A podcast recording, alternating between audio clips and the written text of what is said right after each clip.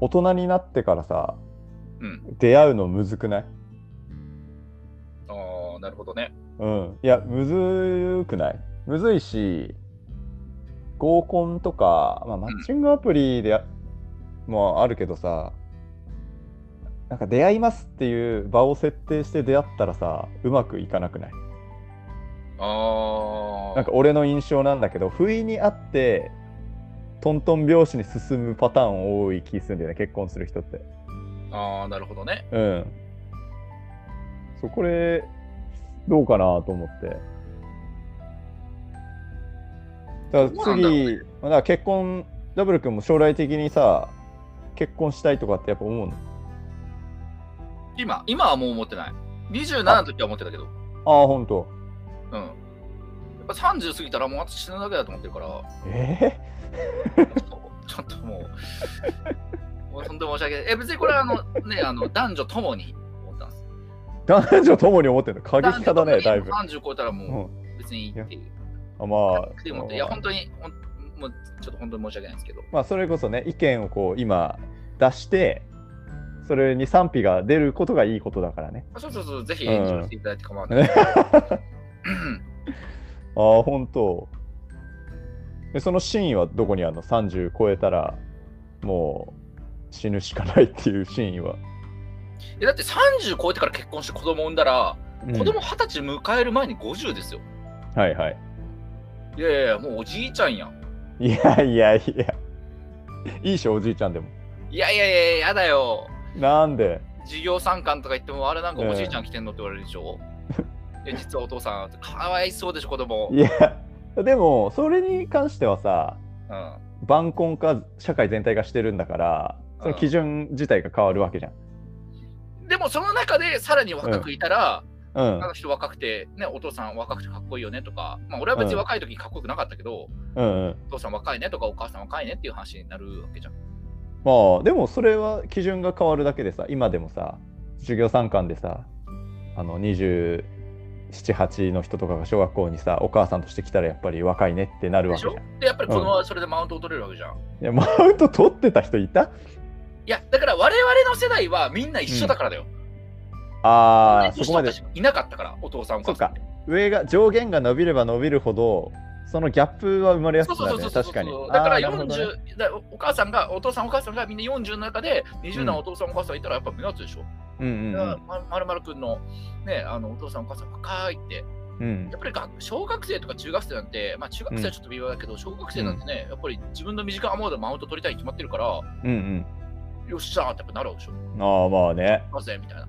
意外とその小さい頃のさ成功体験じゃないけど優越感みたいなのが一生に関わってきたりするからねそうそうそうそうそう。ううんあそれはわかるねからしてみれば、いや、そんうなん小さなイベントでって思うかもしれないけど、うんうんやっぱり本当にね、子供の頃っていうのは、そういう小さな楽しい思い出、もしくは苦い思い出っていうのが、後々で引っ張られてくる可能性があるから、うんうんそれはその思いをさせたくないんで、うーんっていう。あそうなんだいやまあもし結婚したいって思ってるんだったらどう出会いってどう出会うビジョンがあるのかなって今聞こうと思あったあんでだけどもだから20代の時は、やっぱりマッチングアプリをやったりはしたうんね。うんどうだったマッチングアプリうんなんかあんまり、うん多分僕自身、あんまりやる気がなかったから、あ 実際あんまり会えなかったっていうのそれと、あうんまあ、やっぱり、まあうんマッチングアプリって基本的に、まあ、社名系なんですよ。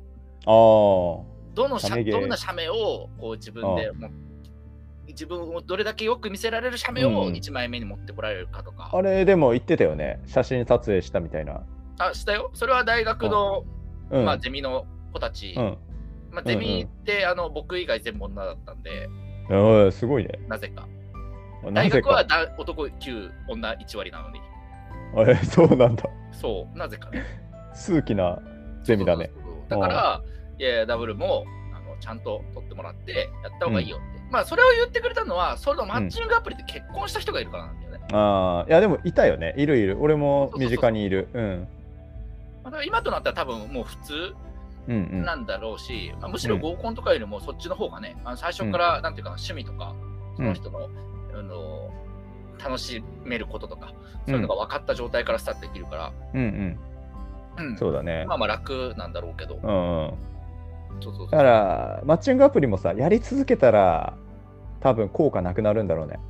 ああそうだねやっぱりうんこなんだろう、定品期評会みたいな、お互い品評会みたいになっちゃってさ、うん減点方式で見ちゃいそう。う、まあ、だから本当に結婚してないんだったらまあいろんなことを本当に手広くうんうんうんやりつつじゃない、なんかうんやっ俺ぱもその北海道では仕事してた時にうん同期の人がうん男が一人いたんだけどうん。なんかお前かわいそうだから一人女紹介してやるよみたいなおおはいはいはい。感じで言われて紹介して、まあうん、いなんか少しの間だけは今日連絡取り合ってた子とかもいあたりしあ。たんでまあなんか本当にいろんなところからうん。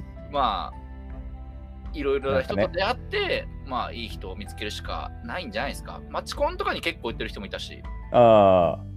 マチコンね、俺も行ったことあったけど、なんかそわわかんなかったな。でもマチコンあるあるは結構やっぱり同性と仲良くなって帰ってくるってい う、あそうああるよね、そういう結のね。構あるあるらしい、あるあるだね。うん。うんえー、そっか。